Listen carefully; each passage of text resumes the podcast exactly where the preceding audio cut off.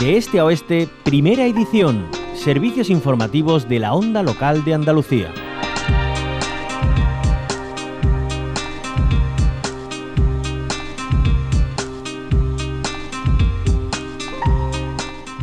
Nos adentramos en unas páginas que nos muestran cinco décadas de crítica social y política en el periodismo de nuestra tierra, el reflejo, análisis, interpretación y opinión de lo que acontece y determina el rumbo de muchas cosas trascendentales.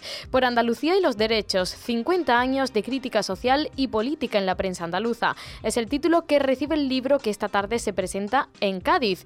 Su autor se define como un intelectual comprometido con Andalucía que reivindica la libertad de pensamiento, de crítica y de acción seguramente lo conozcan. Isidoro Moreno, catedrático emérito de Antropología de la Universidad de Sevilla. Bienvenido de nuevo a la Onda Local de Andalucía. Muchas gracias, buenos días. Gracias a usted por acompañarnos. Adelántenos algo. Eh, ¿Cómo se organiza 50 años de crítica social y política en, en un libro? Bueno, eh, realmente de lo que se trata de esa crítica social y política en la prensa.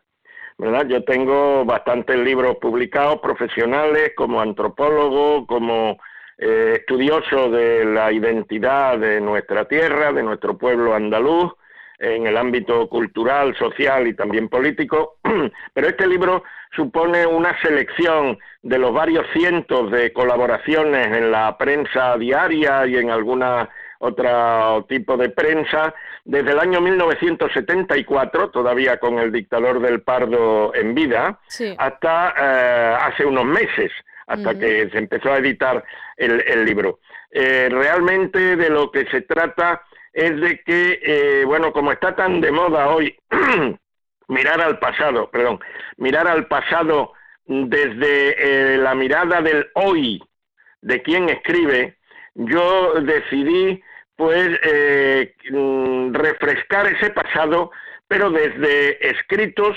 publicados en el momento mismo en que ocurrieron las cosas, ¿verdad? Eh, bueno, esto es arriesgado porque, eh, bueno, sobre todo los políticos de oficio, como los llamaba Blas Infante, los que viven de la política y quieren estar contra viento y marea en la política partidista e institucional, le tienen un miedo horrible a las hemerotecas. Eh, dicen hoy lo contrario o algo muy diferente de lo que dijeron hace pocos meses o pocas semanas y no digamos 30 o 40 años. Entonces, eh, claro, algunos no le tenemos miedo a las hemerotecas, al contrario, eh, queremos mm, refrescar la memoria y queremos poner negro sobre blanco lo que cuando ocurrían una serie de momentos y de hechos fundamentales para Andalucía, eh, también para la lucha por la democracia, eh, luego para la defensa de los derechos en creciente riesgo hasta hoy, pues decíamos en la, en la prensa.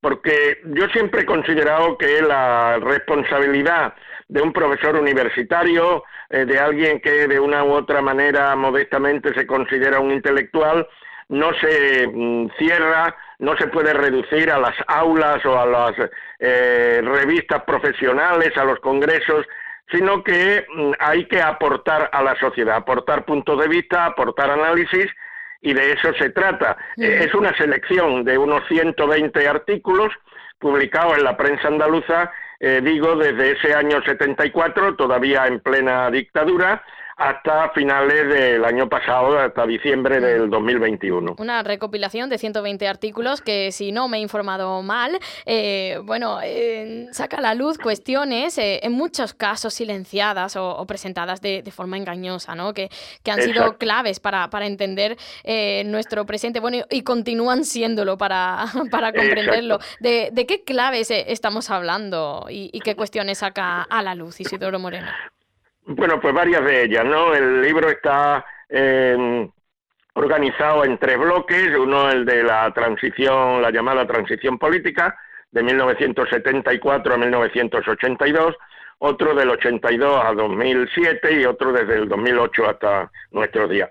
En el primer bloque, eh, ahí, digamos, a través de, de, esas publicaciones que todavía, mm, muchas de ellas, pues bajo la censura, quiero recordar, y ahí se dice en el libro, que por ejemplo el diario eh, sevillano El Correo de Andalucía, donde tuve mis primeras colaboraciones bastante asiduas durante seis o siete meses, fue secuestrado y yo tuve que, por un artículo mío que se llamaba Prohibido Todo, y yo tuve que declarar y el director del diario también en el Tribunal de Orden Público, etcétera, etcétera.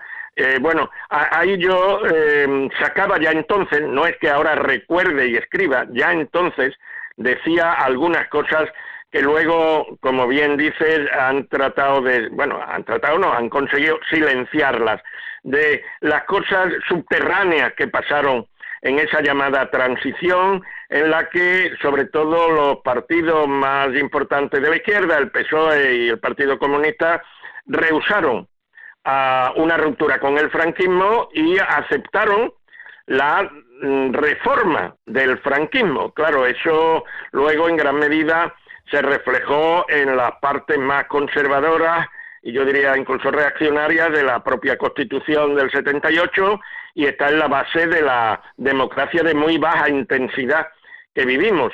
Eh, bueno, todo aquello se ha querido... Eh, Isidoro Moreno, ¿por qué vivimos en una democracia de baja intensidad? Bueno, porque no es realmente más que una democracia, es una partitocracia.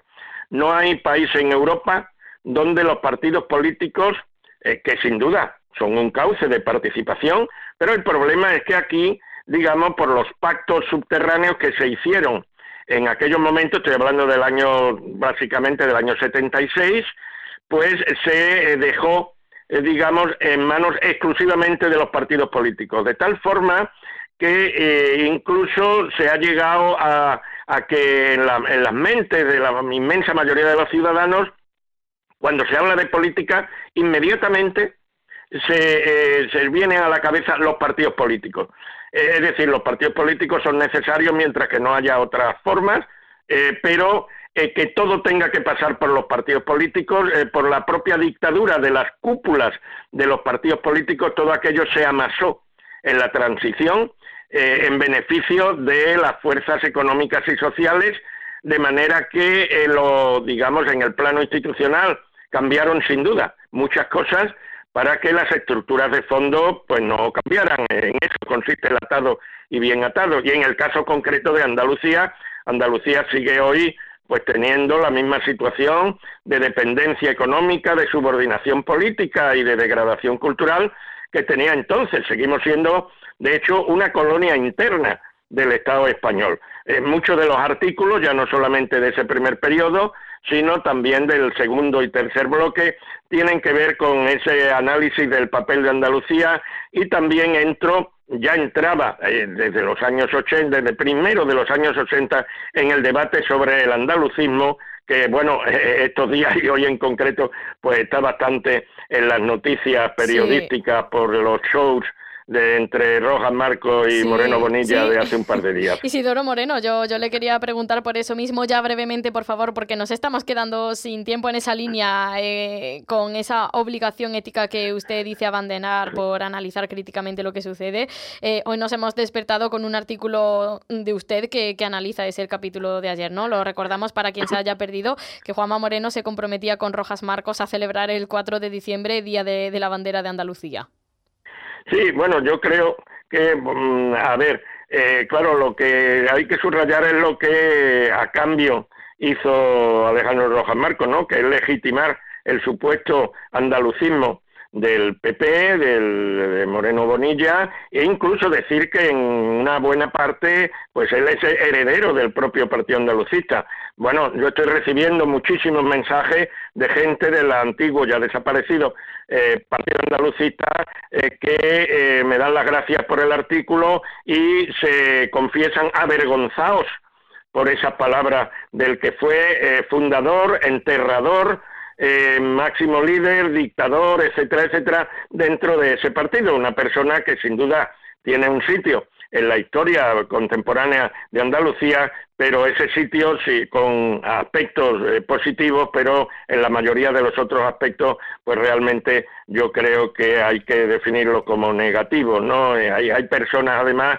cuyo ego es tan grande que con tal de estar en las páginas y en los comentarios, en las páginas de la prensa y en los comentarios de la gente son capaces de casi cualquier eh, cosa. Mm. Eh, hace unos meses este mismo personaje pues decía que bueno el PP era españolista y que el, españolismo y el andalucismo pues son incompatibles etcétera ahora resulta que no y se hace fotos y se, se tira flores con el señor Moreno Bonilla y viceversa mm, bueno todo esto también eh, bueno, eh, digamos lo que ocurre hoy en la Junta de Andalucía con el su, supuesto andalucismo no es más que eh, copiar lo que ya hizo el PSOE durante treinta y tantos años, ¿no? Vampirizando ciertos símbolos de Andalucía y tratando de hacer ver que ellos pues también defienden a Andalucía. Bueno, Andalucía como su cortijo, ¿verdad? Eh, defender a Andalucía es defender a la inmensa mayoría de los andaluces. Y esto ni lo hizo el PSOE en sus varias décadas en el gobierno autónomo, ni lo están haciendo los que gobiernan hoy la Junta. Mm. Isidoro Moreno, catedrático emérito de Antropología de la Universidad de Sevilla, muchas gracias por habernos acompañado. Por cierto, recordamos, hoy en Cádiz eh, por la tarde se presenta por Andalucía y los Derechos, 50 años de crítica social y política en la prensa andaluza. Que tenga mucho éxito un abrazo. Muchas gracias. Será en el local de la, la sede de la Asociación de la Prensa de Cádiz. Muchas gracias y buenos días.